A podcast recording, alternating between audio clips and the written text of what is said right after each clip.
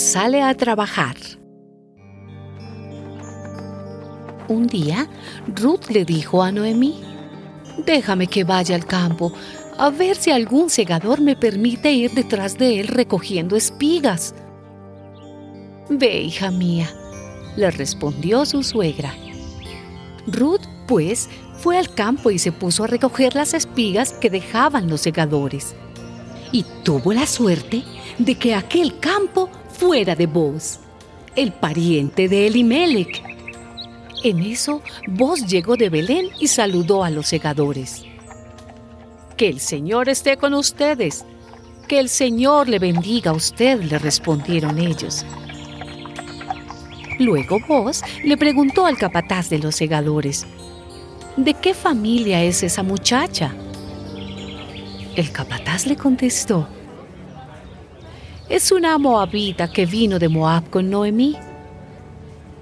Entonces Boz le dijo a Ruth, Escucha, hija mía, no vayas a recoger espigas a ningún otro campo. Quédate aquí con mis criadas y luego síguelas a donde veas que los segadores están trabajando. Ya he dado órdenes a mis criados para que nadie te moleste.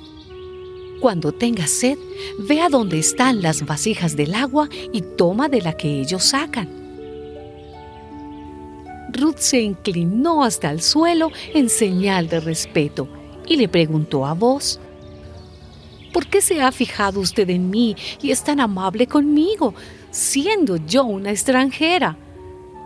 Vos respondió, Sé muy bien todo lo que has hecho por tu suegra desde que murió tu marido. Y también sé que dejaste a tus padres y a tu patria por venir a vivir con nosotros, que éramos gente desconocida para ti.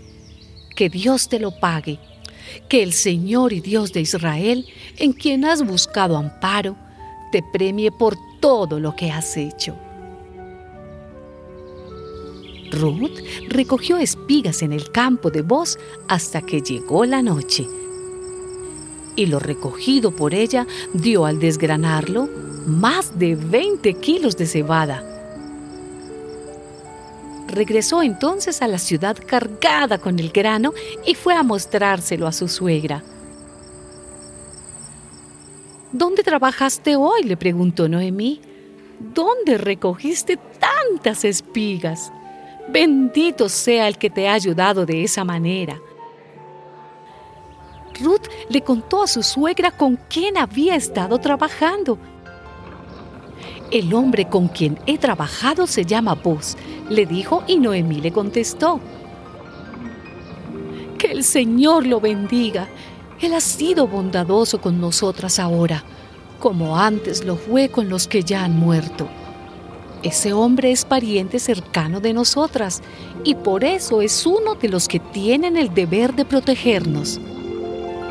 Ruth añadió, también me dijo que siga yo trabajando con sus criadas hasta que se termine la cosecha.